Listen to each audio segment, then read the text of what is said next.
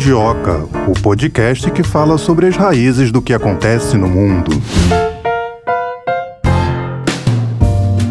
Bora lá, hein? Mais um episódio do Mundioca hoje de olho aqui, ó, acompanhando a apuração das midterms que são as midterms, as eleições de meio de mandato que acontecem nos Estados Unidos e podem ter um reflexo aí no mandato do presidente. Por quê são tão importantes essas eleições? Porque podem acabar provocando aí uma queda no poder do partido do presidente, dependendo do que for decidido aí no Congresso dos Estados Unidos, né, na Câmara e no Senado.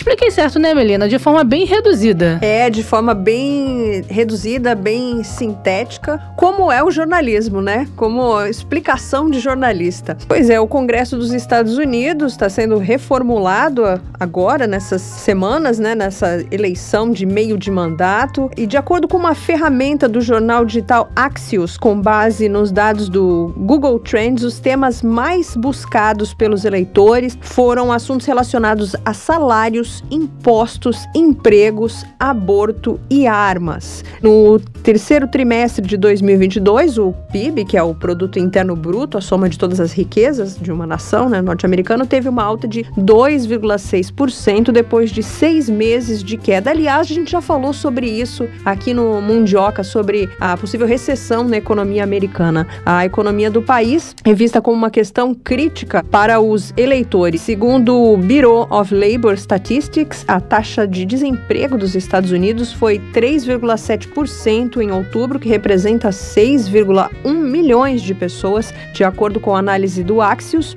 Os termos, abre aspas, empregos e impostos, fecha aspas, são os mais procurados em todo o país. A gente vai passar algumas pessoas que foram eleitas, vamos passar uma listinha aqui para vocês, ouvintes. Em Massachusetts, a democrata Maura Healey se tornou a primeira mulher abertamente homossexual a governar o estado. Em Maryland, o ganhador foi o candidato democrata Wiz Moore. No Tennessee, foi o republicano Bill Lee que conseguiu ser reeleito. No Alabama, a governadora republicana Kay Ivey também conseguiu se reeleger. Em Illinois, foi o democrata G.B. Pritzker. Ele foi reeleito. Em Rhode Island, foram os democratas instituídos com a vitória de Dan McKee. Em Wyoming, foram os republicanos que conseguiram a reeleição do governador Mark Gordon na Carolina do Sul. Foi o governador republicano é, Henry McMaster, que também se reelegeu. Em Ohio, o Partido Republicano conseguiu manter o governador, que foi o Mike DeWine. Em Iowa, foi Kim Reynolds, a governadora pelo Partido Republicano, também reeleita. E em Vermont, o governador republicano Phil Scott foi reeleito para o seu quarto mandato. Em Minnesota, foi o governador democrata Tim Walz, que ganhou a reeleição. E em Nova York, a democrata Kathy Hochul foi reeleita como governadora de Nova York. Na Georgia, o republicano Brian Kemp foi quem derrotou a candidata democrata Stacey Abrams para o cargo de governador. Na Califórnia, foi o líder republicano da Câmara dos Representantes, Kevin McCarthy, reeleito no 20 Distrito da Califórnia, e o democrata Alex Padilha ganhou a reeleição especial ao Senado dos Estados Unidos na Califórnia. Em Oregon, o democrata Ron Wyden foi reeleito eleito ao Senado. Em Nebraska, o republicano Jim Pillen venceu as eleições como governador. Em Utah, o senador republicano norte-americano Mac Lee, Mike Lee ganhou a reeleição. No Havaí, o democrata Josh Green foi eleito governador. E na Pensilvânia, o democrata John Fetterman venceu a eleição especial ao Senado. Esses foram apenas alguns dos nomes, Thay. E a eleição de meio de mandato desse ano, tendo como opção para os eleitores definir 435 membros da Câmara, 34 senadores e 34 governadores previstos aí na eleição desse ano, que estão sendo encaradas aí com um certo grau alto de importância, porque podem representar um indicador rígido e rápido do apoio geral dos norte-americanos às políticas do presidente Biden. Presidente Biden, que a gente sabe aí acompanhando algumas pesquisas que têm sido feitas, os americanos não estão tão felizes assim com a presença do presidente Joe Biden, né? A popularidade dele, a cada pesquisa que é feita, parece que vem caindo cada vez mais. E tem a questão de um pedido, né? Para que os Estados Unidos deixem um pouco de lado essa atenção que tem dado ao conflito envolvendo Rússia e Ucrânia,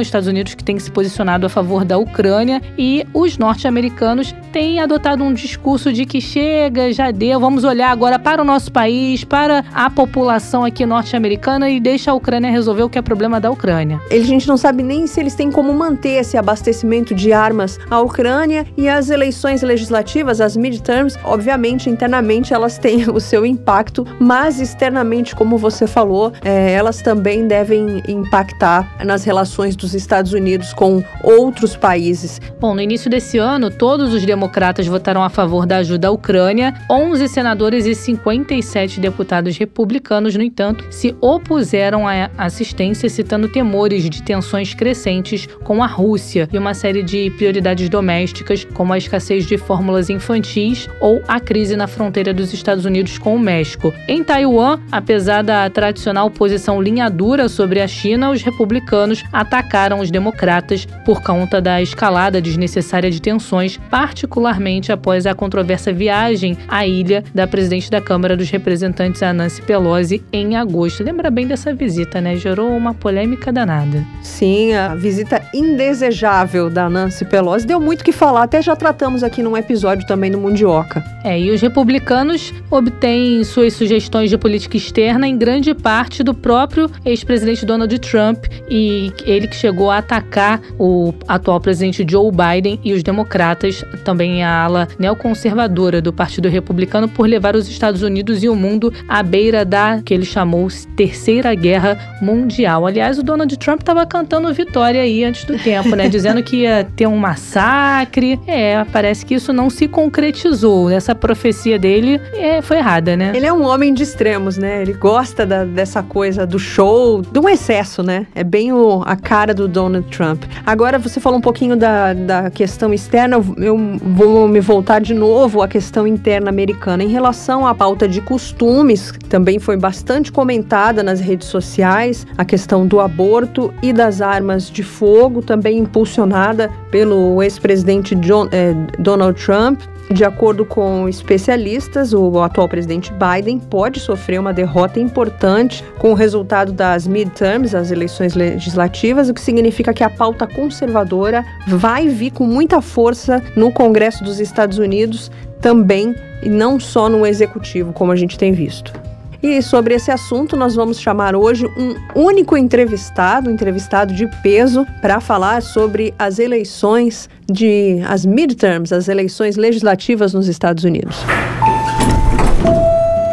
Afonso de Albuquerque, cientista político e professor da Universidade Federal Fluminense, a UF. Seja bem-vindo aqui ao Mundioca, professor, tudo bem? Tudo bom, prazer em estar aqui. Professor, fazendo aí uma projeção, né, uma expectativa para esse resultado final dessas eleições de meio de mandato nos Estados Unidos, queria que o senhor falasse para a gente qual é a expectativa. É uma mudança geral na Câmara e no Senado? Aparentemente, os resultados de mudança são mais modestos do que aqueles que haviam sido previstos inicialmente. Né? Em algum momento, as pessoas estavam falando em uma onda vermelha, né, vermelha é a cor tradicional do Partido Republicano nos Estados Unidos, mas aparentemente isso não aconteceu, não pelo menos dessa maneira. O Senado não tem os resultados finais e não terá os resultados finais tão cedo, porque a eleição na Geórgia ela vai ter segundo turno para o Senado, nenhum dos candidatos conseguiu 50%. Então, nós não temos muito como, nesse momento, dizer como será, por exemplo, o Senado. O Senado vai ficar uma coisa em torno de 50-50 ou 51-49, alguma coisa nessa linha. Então, não dá para dizer em relação ao Senado. Em relação à Câmara dos Representantes, existe uma tendência de vitória republicana, mas essa vitória parece ser menos expressiva do que havia sido previsto. Mas ainda não existe como também dizer a dimensão é, dessa vitória nesse momento, porque ainda existem muitas cadeiras em jogo. Professor, de que maneira a administração Biden influenciou nessas eleições? Essas eleições, assim, até eu estava olhando análises é, agora de manhã, essas eleições foram surpreendentemente benevolentes em relação à administração Biden, o que não significa dizer necessariamente, esse é o paradoxo dessas eleições, é um mandato bastante mal avaliado e nesse sentido os, os democratas tinham apreensões grandes em relação ao que seria o resultado das eleições, mas aparentemente esses resultados não se refletiram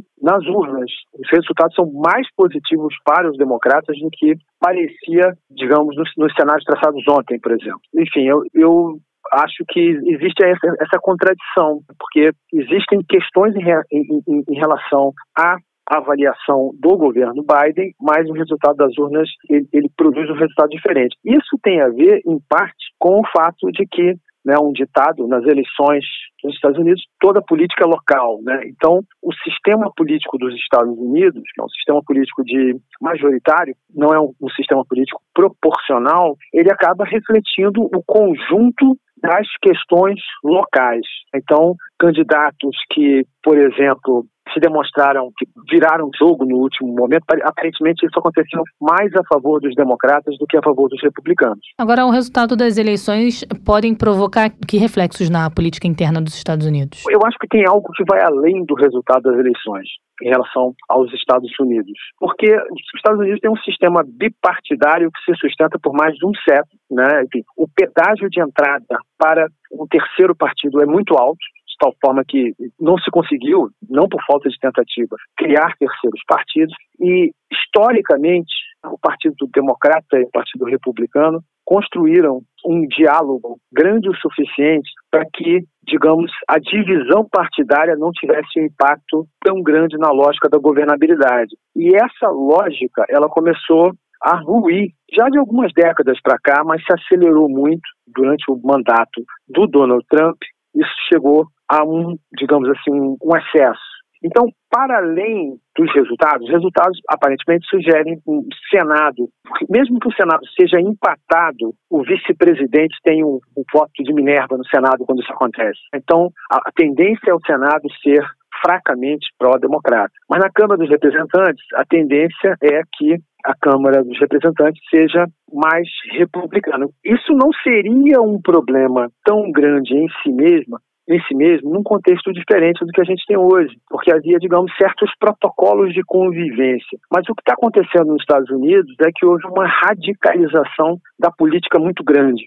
E dentro dessa radicalização da política, o processo de polarização, a gente teve uma erosão do centro político nos Estados Unidos, em todos os níveis, inclusive na mídia. Então, de alguma forma, no passado, a mídia ela tinha uma certa atitude de equilíbrio né? Enfim, claro que as mídias tinham suas preferências e elas eram perceptíveis, mas havia um, um, certo esforço de minimizar a adesão a causas particulares. Hoje não é o que acontece. Se você pegar qualquer veículo, você vai ter veículos que são muito pró-democratas, quando falam de republicanos, o que se fala é ruim, e veículos muito pró-republicanos, que quando falam de democratas, se fala é ruim. A, a ideia, digamos assim, de um patrimônio político comum, que é um elemento de força muito grande que os Estados Unidos tiveram, durante muito tempo, ele se diluiu. Nesse contexto, mesmo uma vitória moderada dos republicanos na Câmara pode criar uma posição de, de digamos,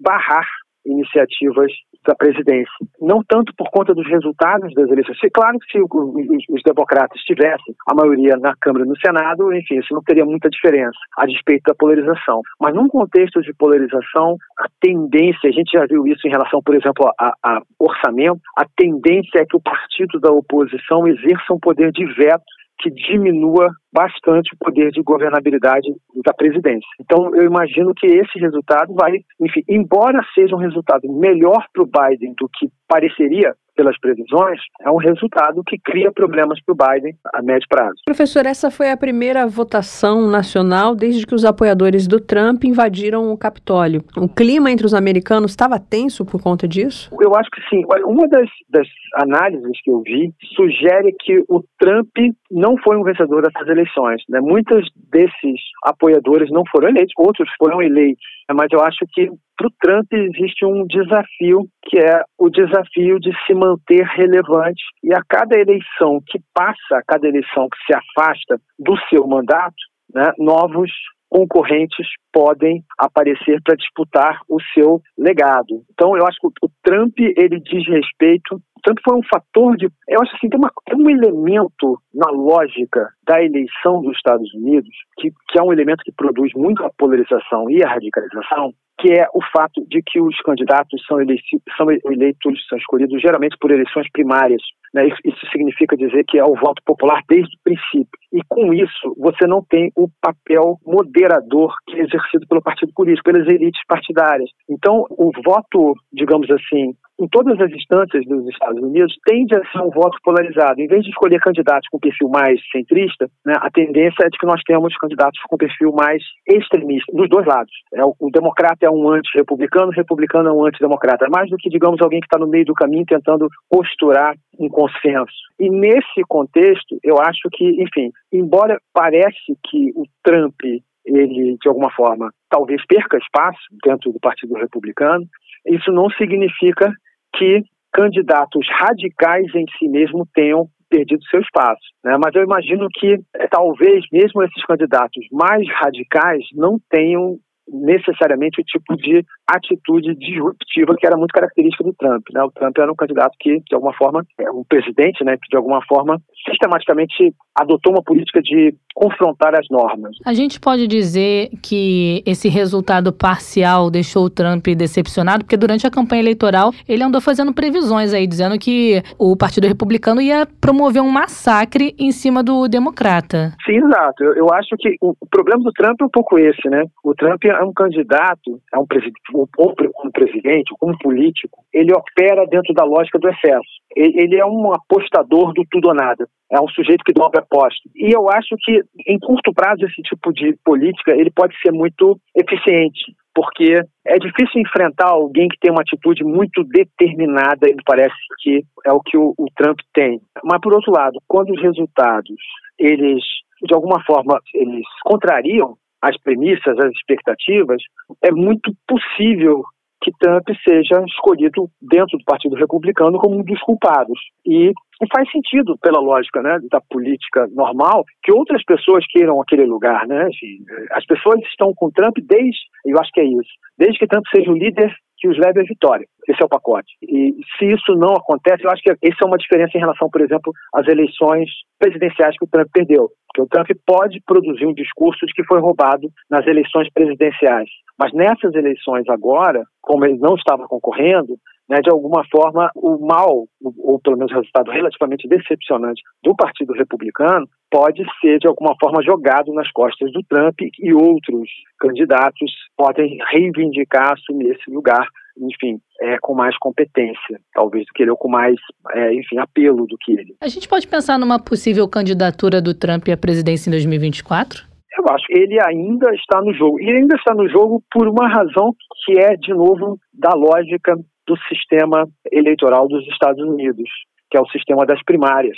O sistema das primárias, ele tende a escolher candidatos, ele, eu diria que, e por isso Trump é bem sucedido, ele é tipo um reality show. Né? As eleições dos Estados Unidos são muito parecidas com reality show. Então, um certo concurso de, principalmente as eleições presidenciais, você tem toda uma campanha que começa em Iowa e vai para outros estados e, de alguma forma há um roteiro ali em que o candidato ele vai aparecendo para o público como um candidato atraente. Isso não tem muito a ver com qualidades políticas. Os, os Estados Unidos são um país que permitem no seu sistema que agentes externos ao sistema político possam se candidatar à presidência com grande sucesso, com grande. Enfim, claro que isso pode acontecer em outros países também, mas quando você tem uma mediação do partido, e os partidos são significativos, você primeiro tem que ser capaz de convencer ao grupo de pessoas que têm posições fortes dentro do partido. Depois você pode tentar qualquer outra coisa. Né? Nos Estados Unidos você tem esse atalho que permite você pular esse etapa. Então, o Trump é um, um personagem televisivo. É um personagem de apelo e com isso ele consegue, ele é um candidato que será forte, independente de qualquer outra coisa. Exceto, claro, se ele for proibido de se candidatar por questões legais, mas é uma questão que ainda pesa sobre ele. Isso pode acontecer, não pode, professor? Porque há investigações Sim. acontecendo ao mesmo tempo. Eu acho que existe um pânico, né? Enfim, por um lado, é isso, existe essa, esse pânico particularmente dirigido a Trump, que é um personagem muito fora da curva do sistema. Mesmo candidatos mais radicais do, do, Partido Republicano, eles são, enfim, frequentemente governador da Flórida, ex-senador. Então, são pessoas cuja experiência prévia preparou essas pessoas para que elas tivessem uma, uma, uma, experiência política. O Trump pulou do reality show em que ele demitia as pessoas para, a presidência quase sem escalas. Então, é, é, é uma experiência completamente diferente. Eu diria é, existe um pânico particular em relação ao Trump. Mas eu acho que a política dos Estados Unidos ela se radicalizou e ela se radicalizou dos dois lados. E esse eu acho que é o grande drama da política dos Estados Unidos, que é um sistema bipartidário em que cada partido está no limiar de considerar o outro como uma organização criminosa. Então, no limite, se um dos partidos tem sucesso em desqualificar politicamente o outro de maneira absoluta, os Estados Unidos tendem a virar um sistema unipartidário nesse sentido. Né? Então, eh, eu acho que a gente está vendo aí um drama que vai além do Trump, né, mas que tem a ver com a lógica de funcionamento dois partidos dos Estados Unidos. Né? Eu acho que o drama passa por aí. Do, do, ponto de vista dos democratas e dos republicanos, a ideia de que o outro partido tenha mais um mandato parece cada vez mais uma coisa meio insuportável. E isso aumenta as tensões, né? Agora, professor, dentro desse cenário que o senhor apontou aí como uma tendência, um Senado mais pró-democrata e a Câmara com maioria republicana. Como fica a relação dos Estados Unidos com a Rússia e com a China? Eu diria que não muda muito. Os Estados Unidos, eles. Porque aí entra uma, uma terceira questão que é característica dos Estados Unidos, que é o fato de que os Estados Unidos têm um sistema de poder mais pervasivo do que aquele que se escolhe por vias eleitorais. Os Estados Unidos têm um processo de formação de elites, dirigentes, que ocupam cargos independentemente de quem seja o governante. E essas elites dirigentes, elas têm uma posição que hoje é uma posição profundamente anti-Rússia e anti-China. Na verdade, assim, os Estados Unidos, eles estão vivendo uma crise que é, nos anos 90, os Estados Unidos eram potência unipolar, eles definiam todas as regras. Isso levava à ideia de que os Estados Unidos poderiam fazer o que eles quisessem e não estavam sujeitos a qualquer controle ou limite exterior. Né? Então, é, os Estados Unidos não aceitam a Corte de Haia, os Estados Unidos não aceitam qualquer tipo de, de, de, limite estrangeiro à sua atuação. E, por outro lado, os Estados Unidos não se veem tolhidos no papel de intervir nos assuntos de outros países. Essa é a situação dos anos 90. Mas com a ascensão econômica da China e com a ascensão militar da Rússia, essa posição está fragilizada. Então, os Estados Unidos estão lidando com o problema de ter que renegociar a sua posição de donos absolutos do mundo para perder esses espaços. Então, eu imagino que essa seja uma questão estratégica, digamos assim, mais geral, que não vai depender tanto da composição do Senado e da Câmara. Embora eu imagino que isso vai ter um impacto específico em relação à Ucrânia, que diz respeito à questão de financiamento militar da Ucrânia por forças da OTAN. Eu acho que, de alguma forma, essa é uma agenda que está se tornando cada vez mais impopular e a presença de uma Câmara republicana vai levar a que ali se construa uma certa resistência de um discurso no qual se afirma os interesses do povo dos Estados Unidos versus, digamos, os interesses do povo da Ucrânia, qualquer povo estrangeiro. É, essa, essa digamos, esse é um, um tema que o, o Trump levantou com bastante sucesso, né, aquela America First,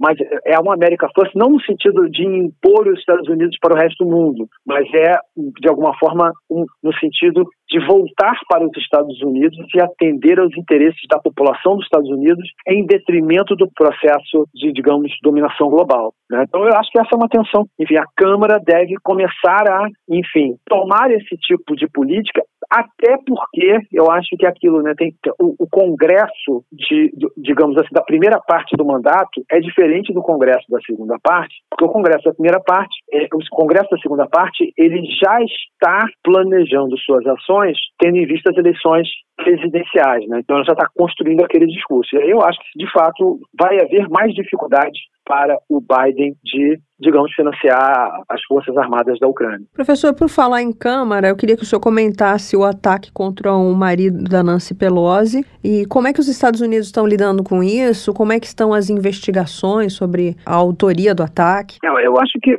enfim, eu não estou acompanhando até porque eu acho que essas, essas investigações elas provavelmente naquilo que tem de fundamentais não chegam à imprensa, né? não se tornam públicas. Então é bastante difícil de saber. Né? Nesses casos mais polêmicos, mais assim extremos, é sempre um chute dizer que, olha, foi isso que aconteceu. Mas isso sugere de alguma forma, eu acho que é um indicativo dessa radicalização da política e da, da, quebra do comum que unia os dois partidos. Eu acho que assim, a grande força dos Estados Unidos, um dos aspectos que menos se fala, mas um dos aspectos de maior força dos Estados Unidos era a capacidade de, para além das rivalidades pontuais, republicanos e democratas terem um discurso sobre o país que convergia em muitos pontos. Então, os pontos de convergência estão diminuindo, os pontos de divergência estão aumentando, isso leva à polarização e, eventualmente, né, isso não é recente, né, mas é uma nova evidência de uma tendência já em andamento de polarização da política dos Estados Unidos. Então, quando isso acontece, começa a entrar no vale tudo e a violência se transforma em parte do arsenal político cotidiano. Né? Isso é um processo muito preocupante. Agora, professor, o senhor falou que a relação com a Rússia e com a China não deve ter muitas mudanças, mas a gente pode ver um cenário de mudança no que diz respeito ao apoio dos Estados Unidos à Ucrânia na questão do conflito. A gente pode ver também um menor apoio dos Estados Unidos às investidas da OTAN? O, o Trump ele deu as costas para um pouco para a OTAN e criou, digamos assim, a necessidade por parte do Biden em relação ao fortalecimento da OTAN. Eu não acho que vai haver uma diminuição do apoio à OTAN, mas talvez vai haver um arrefecimento, digamos, da política, digamos assim, de agressividade da OTAN em relação a Rússia. Né? Eu acho que, que houve um, uma, uma, investida ali, né? a gente sabe que tem, enfim, a entrada da Suécia, a entrada da Finlândia na OTAN, são, são processos em andamento de alguma forma, né? mas eu não sei se esse, esse discurso, digamos assim, de jogar lenha na fogueira né, do conflito com a Rússia tende a continuar, continuar no mesmo plano. Eu acho que tem, tem questões aí dentro da OTAN que dizem respeito à forma como os países que compõem a OTAN vão reagir aos problemas previsíveis né, que decorrem das sanções à Rússia, problemas econômicos, acesso a, a gás e petróleo e, e essas coisas, né, inclusive energia elétrica. Há uma certa tendência de que isso produza tensões dentro do bloco. Eu tenho a impressão que, em algum momento, essas tensões terão que ser enfrentadas né, pelos Estados Unidos. Acho que ali eu acho que houve um tensionamento excessivo da OTAN, com consequências que eu acho econômicas, com consequências para os países da Europa, para os Estados Unidos também, né? Mas os países da Europa estão quase todos experimentando inflação recorde nesse momento. Né? E ainda o inverno ainda não chegou o inverno ainda está bastante moderado ali. E existe uma questão que é a questão do próximo inverno, ou seja, né, o, acesso ao gás não é apenas para este inverno, mas é para compor a reserva para o próximo. Né? Então, em algum momento, é possível que se seja obrigado a moderar. Até porque tem outras questões do tipo, os arsenais militares dos países ocidentais, eles estão bastante no limite por conta da quantidade de armas que foi enviada para a Ucrânia. Eles próprios ficaram um pouco desguarnecidos militarmente. Então, eu tenho a impressão que houve ali um, uma jogada excessiva, né? e eu não acredito que essa, essa digamos assim, iniciativa excessiva de, de, posição ofensiva em relação à Rússia possa se manter indefinidamente. E eu tenho a impressão que os republicanos na medida em que a economia dos Estados Unidos começar a sofrer, os republicanos provavelmente vão enunciar o discurso: estamos com o povo e não com os interesses estrangeiros. É, foi, foi algo que o, o, o, Trump fez um pouco, né? a ideia de que os Estados Unidos são uma vítima da lógica global, porque os Estados Unidos sustentam o resto do mundo. Nós sabemos que não é assim, mas para a população dos Estados Unidos, ou parte da população, isso parece ser algo que faz sentido, né? Professor, na sua opinião, quais foram os grandes nomes dessas eleições? Não saberia dizer grandes nomes nesse sentido, justamente porque nós temos algumas disputas em que houve viradas e tudo mais, mas eu tenho a impressão que elas são muito significativas em relação ao, ao resultado matemático mas eu não sei se elas são significativas em relação ao lançamento de nomes nacionais. Então, eu, eu, eu acho que, por exemplo, não diria que o Biden foi o herói dessas eleições, ainda que ele tenha saído beneficiado é, comparativamente às expectativas. Se olhar o resultado, não, não é um resultado bom para ele é, em termos absolutos, mas é um resultado bom para ele em termos comparativos né, em termos do que poderia ser. Então, em relação às expectativas, ele se deu muito bem. Em relação ao resultado concreto, não. Né? Até porque tem, tem um aspecto que eu acho, os democratas radicalizaram em relação a uma certa agenda de costumes, por exemplo.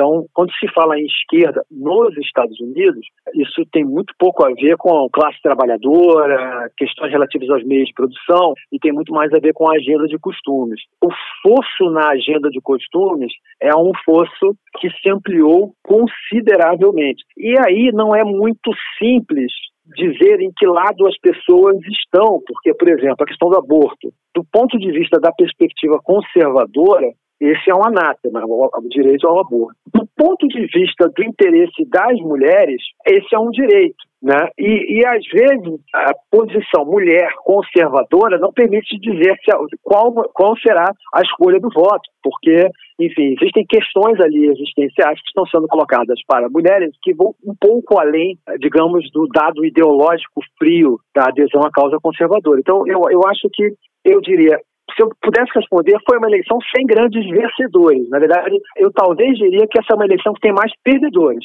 E eu diria que o Trump talvez seja um dos grandes perdedores dessas eleições, porque ele tinha que ir muito bem, né? E não foi. Mas tiveram alguns nomes que a gente pode dizer que vão ficar marcados aí na história dos Estados Unidos por conta dessas eleições? Não acho que sejam eleições que tenham marcado nomes de sucesso, não. Eu acho que, enfim, tem um caso ou outro de um tem um candidato agora o nome vai me escapar, mas que tinha problemas de saúde, estava disputando com um candidato republicano e ganhou, mas é, eu diria que são, digamos, casos mais anedóticos, né? A gente olha e diz, bom, é um caso de sucesso que eu diria assim, até duas semanas depois das eleições as pessoas vão falar, mas não tem nada que me parece uma liderança que surgiu, por exemplo, no Partido Democrata, é a liderança oficial é o Biden, que não foi massacrado, mas é muito difícil dizer que o Biden, nesse momento, é um líder. É muito provável que o Partido Democrata, contrariando, provável não digo, mas possível, contrariando o que é a sua prática normal, coloque alguém no lugar do Biden. Né? Então, mas assim, não dá nesse momento para dizer quem. No Partido Republicano, talvez você tenha pessoas que tenham se capacitado, gabaritado a disputar o espaço do Donald Trump. Mas também eu não diria que foi uma eleição em que teve propriamente brilhos. Eu diria assim, essa eleição foi um zero a zero, um pouco. É mais ou menos, eu diria que a posição do Biden é a posição de quem esperava perder de 3 a 0 e teve um 0 a 0. E aí a pergunta seria um pouco assim, quem é o herói do 0 a 0 entendeu? Eu não vejo muito como escolher alguém, porque eu acho que não houve um resultado que tenha sido propriamente marcante Então não vejo muito como que alguém possa ter um crédito. No plano local, sim, nas diversas disputas, mas eu não, não acho que se transforma em nome nacional com tanta facilidade. Professor, por que, que essas eleições acontecem sempre às terças-feiras? Não sei. Essas são tradições, né? Estados Unidos é um país com muitas tradições, né? Como as nossas aqui no Brasil, acontecem domingos. Estados Unidos são um país cuja política é dominada por muitas tradições que se mantêm há muito tempo. Então, por exemplo, a própria lógica eh, das primárias, né, a ordem das escolhas, enfim, é, são, é um elemento mais tradicional do que qualquer outra coisa. Eu não, não, não saberia te dizer dentro de, uma, de um princípio lógico. Nem sei se existe, na verdade. Vou voltar na questão lá da política externa. Já falamos aqui de Ucrânia, Rússia, China e o Brasil. Como fica a relação dos Estados Unidos com o Brasil pós eleição de meio de mandato? Eu acho o seguinte: o Brasil, ponto de vista da sua política, teve muita sorte em relação ao que aconteceu nos Estados Unidos. Porque, do ponto de vista brasileiro, a presença do Biden à frente da presidência dos Estados Unidos né, foi muito importante para garantir, digamos, uma certa tranquilidade em relação à eleição do Lula presidente. Por que isso?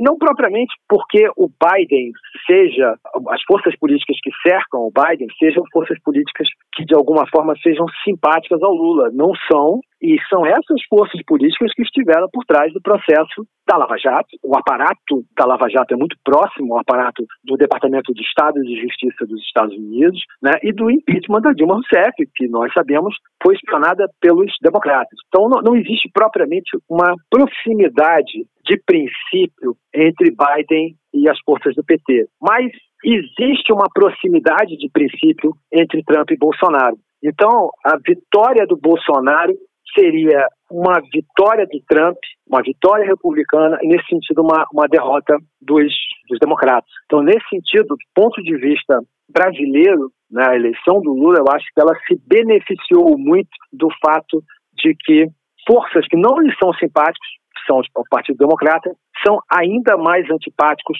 ao adversário Jair Bolsonaro. E agora essa eleição de, de meio termo também não trouxe mudanças tão dramáticas. Isso, por que, que isso é importante? Porque nesse momento, eu acho que o que acontecia no, no, acontece no Brasil hoje é algo que surpreendeu a todo mundo. Né? Enfim, é, basicamente a expectativa de que muita gente tinha era de que houvesse o tal terceiro turno, que é a maneira sutil de descrever a recusa do resultado eleitoral né, e que isso ou tive, bom, a gente sabe que isso está acontecendo, a gente sabe que tem pessoas nas ruas, mas o impacto institucional disso é muito pequeno. Então, muito antes do que todo mundo poderia imaginar, as forças políticas institucionais brasileiras, a maioria esmagadora delas, já enviou sinais de reconhecimento e de que quer compor com o novo governo Lula. Então, isso,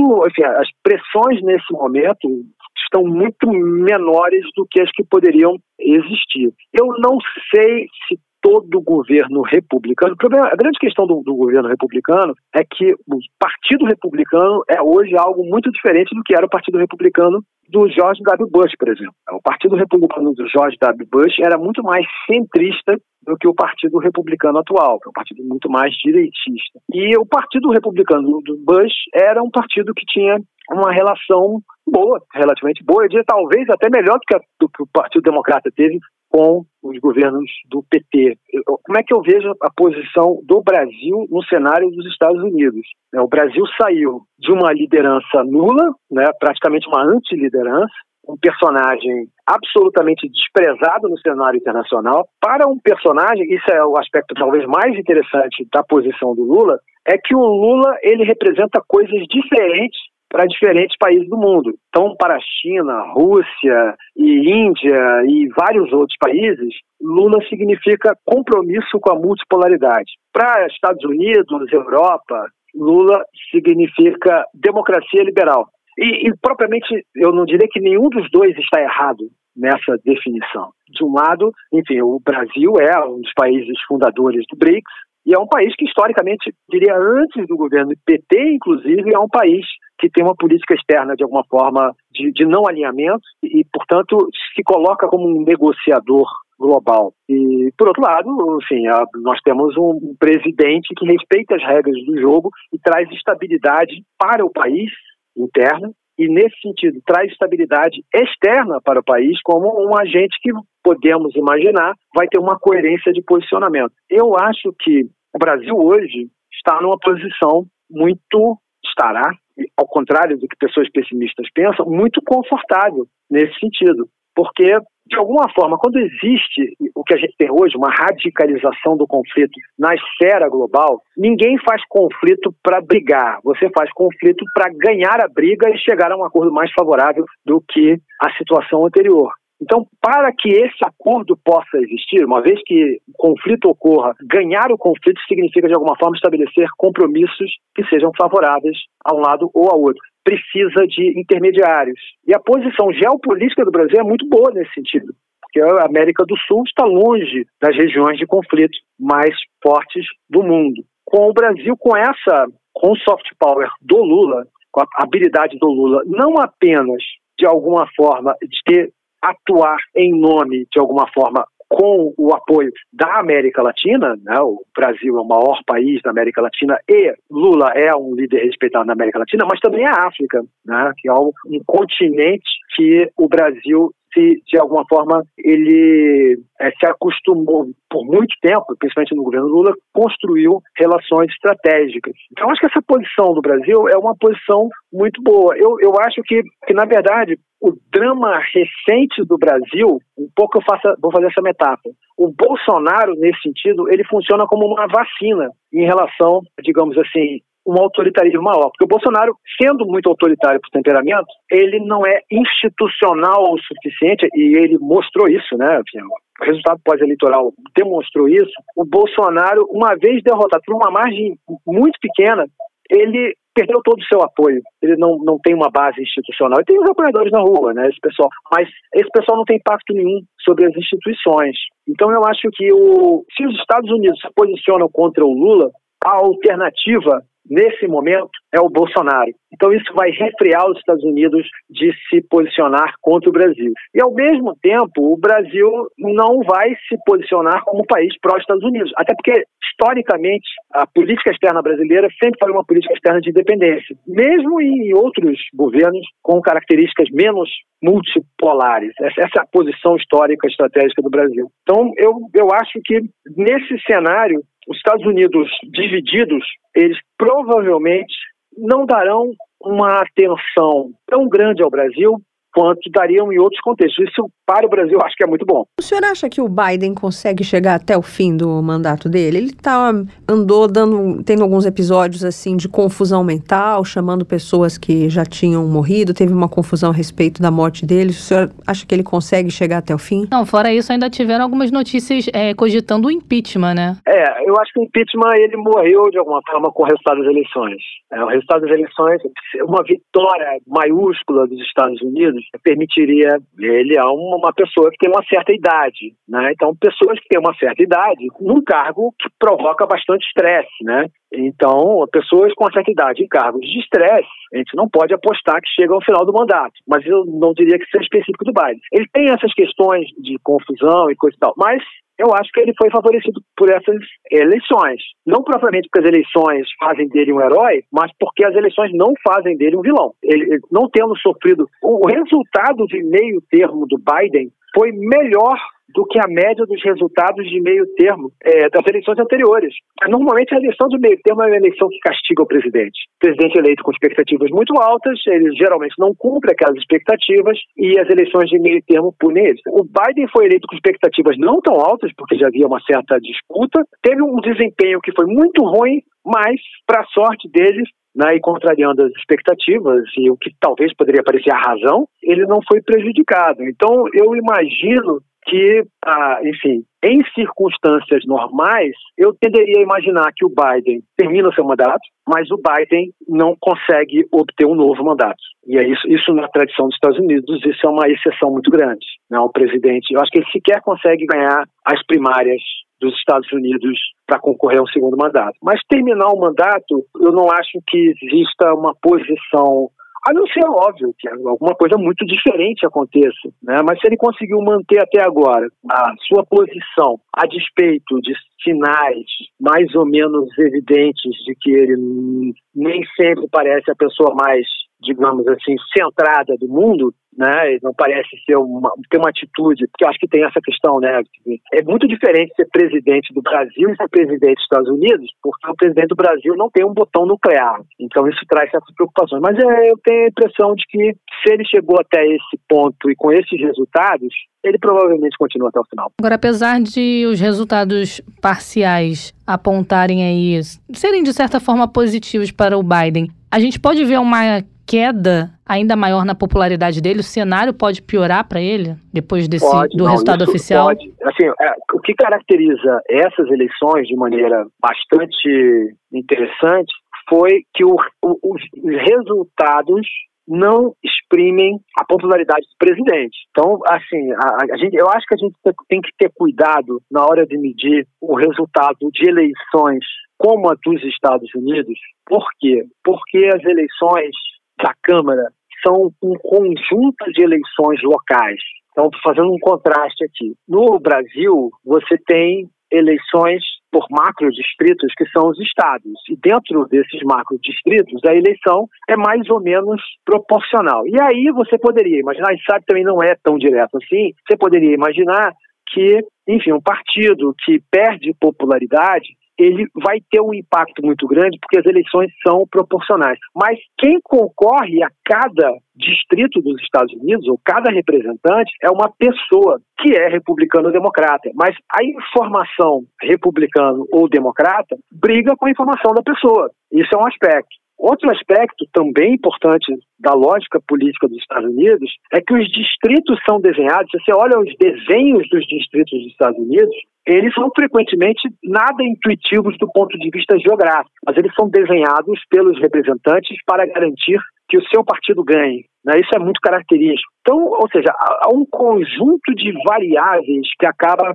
afetando as eleições que levam a que o resultado das urnas não necessariamente, ainda que um dos fatores possa ser, não necessariamente reflitam um um juízo sobre o governo. Então, o grande paradoxo dessas eleições talvez seja Biden é um presidente bastante mal avaliado e, entretanto, o resultado das eleições não refletiram isso. Mas nós temos agora uma situação que, que se segue às eleições de uma crise que aparentemente se mantém né, uma crise de inflação, uma crise de, de, status dos Estados Unidos em relação ao seu status global, né, assim, é, algo que eu tenho a impressão que, que nos Estados Unidos e na Europa não se tem tanta clareza, mas a liderança global do Ocidente é hoje muito menor do que há cinco anos atrás. A gente vê isso nas votações da ONU, a gente vê isso na, nas moções de condenação à Rússia, os países fora do Ocidente, eles se posicionam de maneira bastante independente em relação ao Ocidente. E, e, esses são fatores que, no médio e longo prazo, né, vão trazer problemas grandes para os Estados Unidos. Né? Então, eu acho que enfim, é, o segundo momento do mandato, não, não imagino que vai ser um momento róseo. E tem uma, uma diferença que eu acho nas eleições de meio de mandato para as eleições de, enfim, de final de mandato, né, de renovação do presidente, é que nessas eleições o voto dos representantes vai estar contaminado pela campanha presidencial. Então é muito possível que em outras eleições, digamos, a impopularidade do Biden se reflita de maneira mais, mais poderosa nas eleições. Professor, e esses movimentos de desdolarização, isso é uma coisa que preocupa os Estados Unidos? Deveria. Eu acho que a posição dos Estados Unidos, o drama dos Estados Unidos é mais ou menos o drama de que quem, tendo conseguido tudo em algum momento, os Estados Unidos se transformaram no grande, na única liderança global e, portanto, puder, puderam impor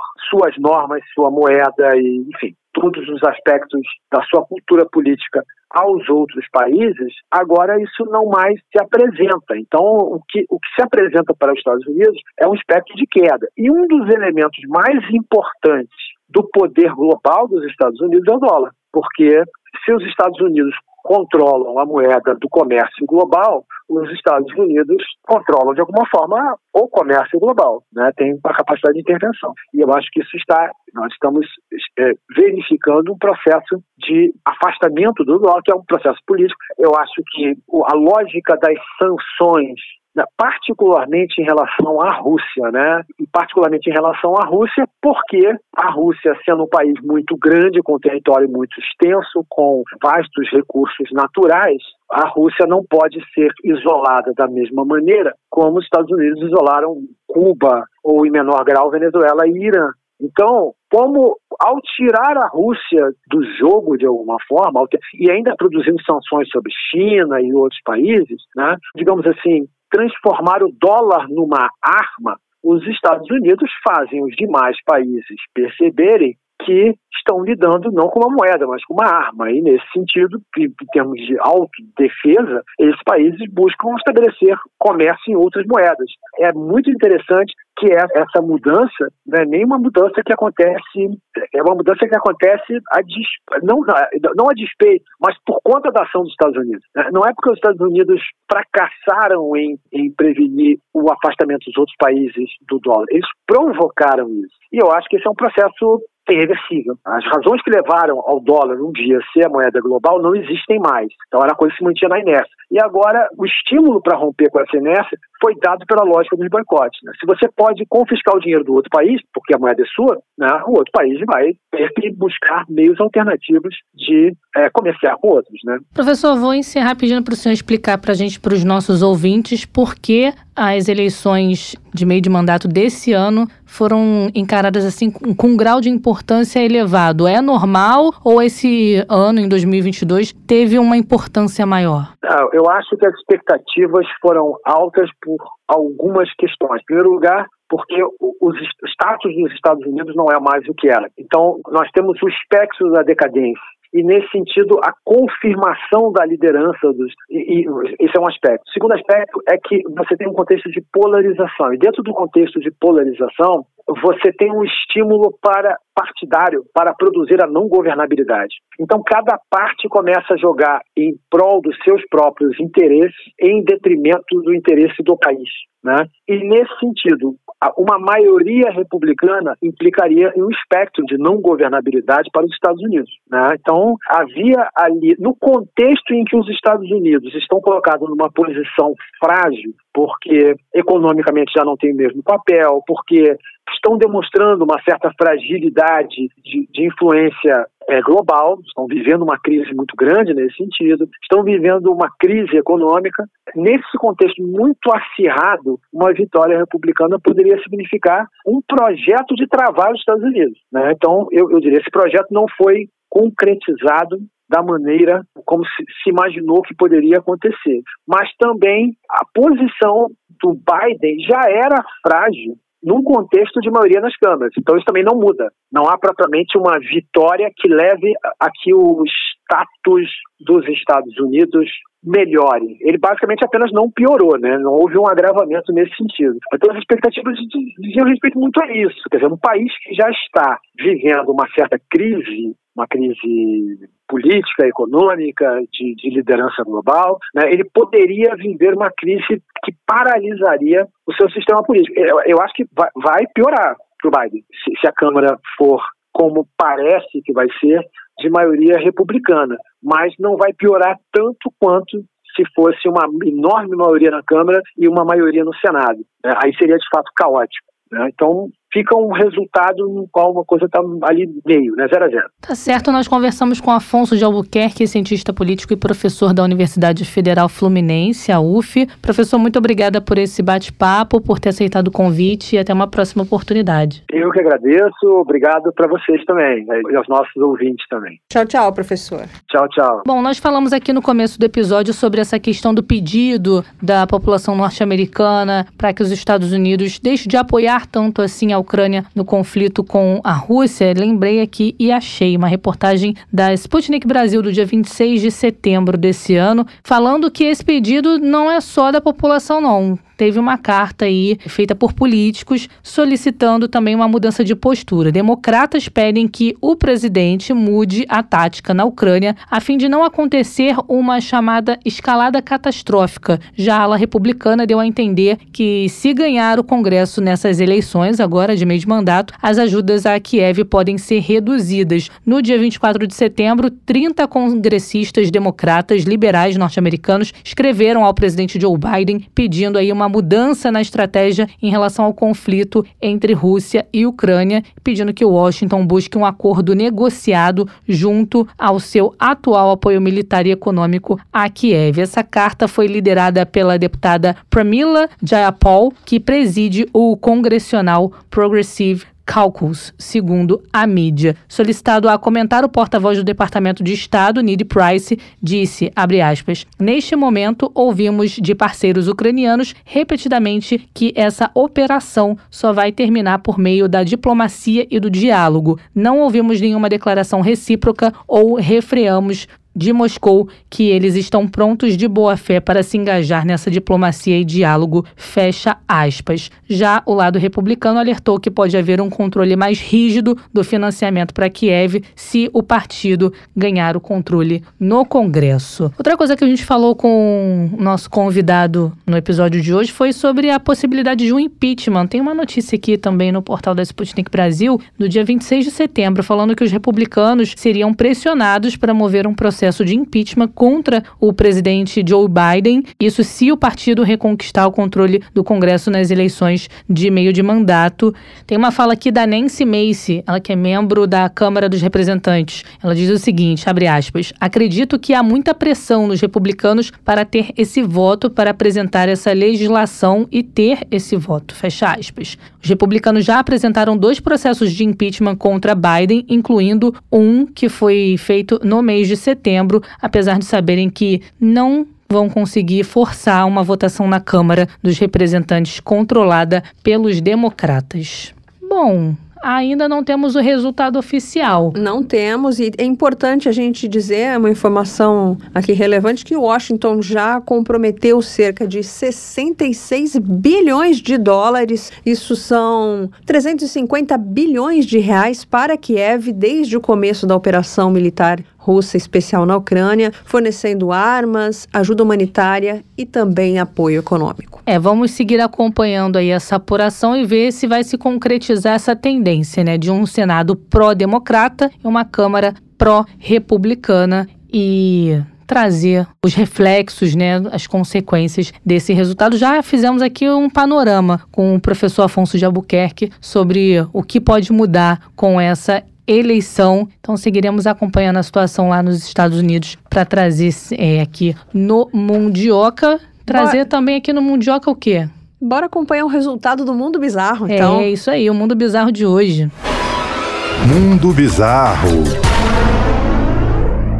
Olha, Melina, já tô rindo antes de começar a contar essa história, porque cada um que me aparece. Um homem suspeito de invasão de domicílio foi preso pela polícia depois de deixar na cena do crime uma curiosa pista da sua identificação. Escuta só. Ele não esqueceu o documento, não esqueceu nada disso, não mostrou a cara lá pra câmera de segurança. Ele esqueceu o dedo dele dedo decepado ficou Ai, lá. que na, nervoso. Ficou lá na cena do crime. Esse caso aconteceu no estado da Carolina do Norte, nos Estados Unidos, segundo a rede NBC. A investigação aponta que Vernon Wilson, de 67 anos, tentou roubar uma casa e abordou o morador com uma arma. O dono do imóvel estava voltando do trabalho quando foi ameaçado pelo assaltante. No entanto, ele correu para dentro de casa e fechou a porta para tentar fugir, né? Uma luta se seguiu entre os dois, a arma do suspeito acabou disparando e atingiu o peito do morador. Em seguida, a polícia chegou ao local para socorrer a vítima. Esse morador não teve ferimentos graves e o assaltante, quando a polícia chegou, já tinha fugido. Mas quando foram examinar lá a cena do crime, os policiais encontraram uma luva que o bandido deixou caída no chão, só que aí dentro da luva estava lá o dedo do suspeito. As autoridades acreditam que o dedo dele foi decepado Ai. quando o dono da casa bateu a porta. Ai, ele ah. não sentiu dor nesse momento?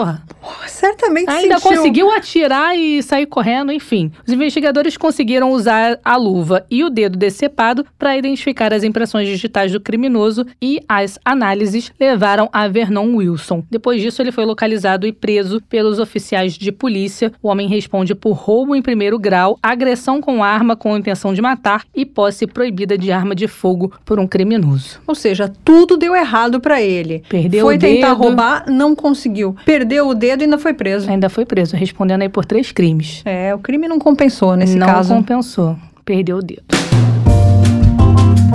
Acabou a mundioca, né, Thay? Acabou. Ainda não temos o resultado da eleição nos Estados Unidos, mas já temos o resultado do episódio de hoje. Episódio de hoje chegando ao fim. E já sabe, né? Quando tá chegando ao fim, vai chegando aquela hora de você pegar seu celular e lá no Twitter, arroba Mundioca com K. Se não tá seguindo, apertar o seguir para acompanhar a gente e receber sempre notificação no seu celular. Se já tá seguindo, aproveita para interagir com a gente. Comenta lá na publicação sobre esse episódio ou em outra publicação que te chamar a atenção, comenta lá. Se tiver Dando com, a sua opinião. com preguiça de comentar, manda um joinha. É, dá pra reagir com, Dá pra com emoji, reagir, né? a gente sabe se você gostou Manda um do tema, se coração. você não gostou do tema. Aí sabe outra dica também que vale pra você conferir o nosso Twitter? Porque através de lá você pode conhecer um pouco também dos nossos convidados. Tem convidado que grava um vídeo fazendo uma apresentação do tema que vai ser abordado no episódio. Você pode conferir também imagens de bastidores, conhecer o nosso operador de áudio, o David Costa, que também aparece em alguns vídeos que são publicados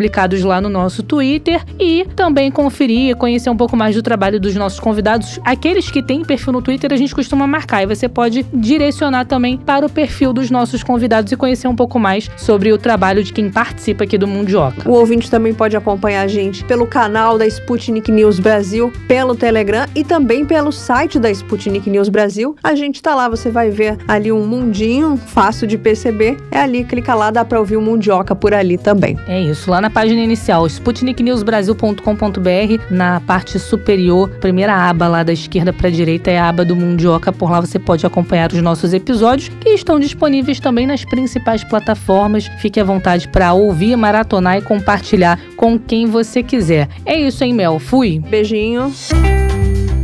Mundioca, o podcast que fala sobre as raízes do que acontece no mundo.